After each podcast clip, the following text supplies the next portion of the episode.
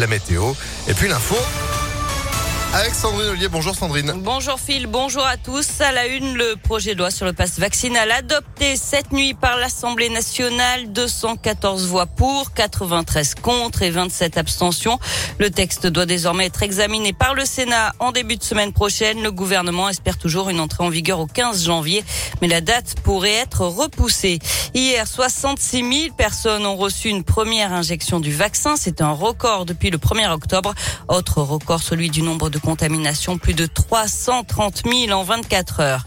Des autotests pour les agents des collèges du Rhône, c'est ce qu'annonce le département. 15 autotests par personne. Ça concerne les agents d'accueil, d'entretien ou encore de restauration. Ils étaient une quinzaine à avoir été absents à la rentrée pour cause de Covid.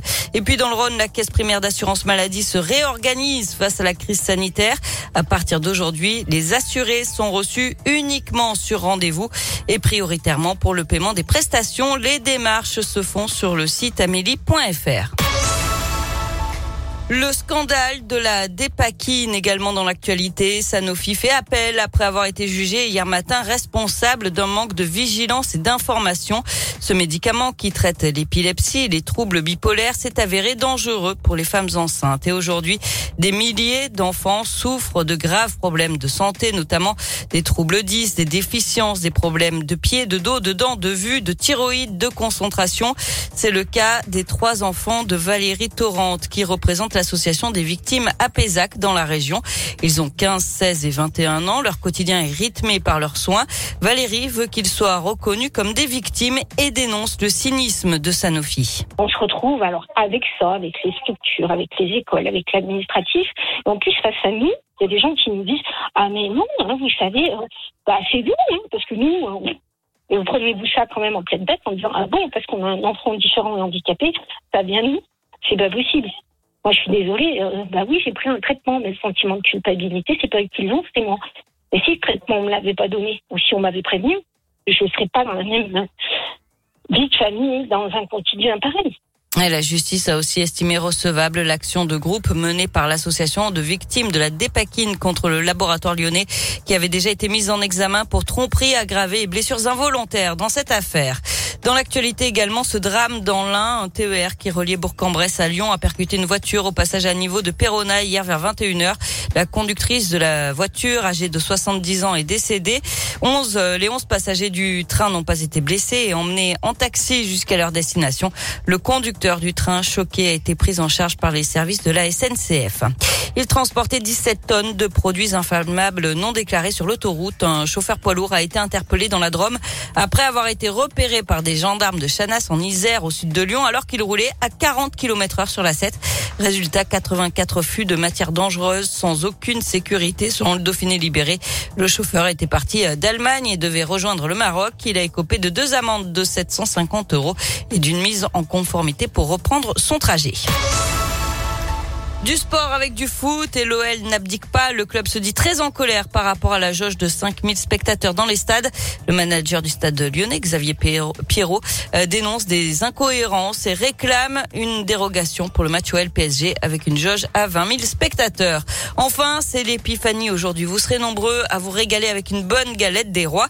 Eh bien, en Haute-Savoie, celui ou celle qui va trouver la fève sera encore plus heureux puisqu'une boulangerie a décidé de proposer l'opération une épiphanie d'or et de diamants. 10 fèves gagnantes sont à trouver.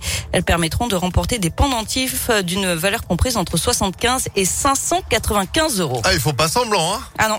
Ah là, t'as pas envie de, de cacher la Je vais fève aller faire un tour en Haute-Savoie cet après-midi. Oui, c'est un peu ça. Vous achetez- Bonjour, j'en prends 10.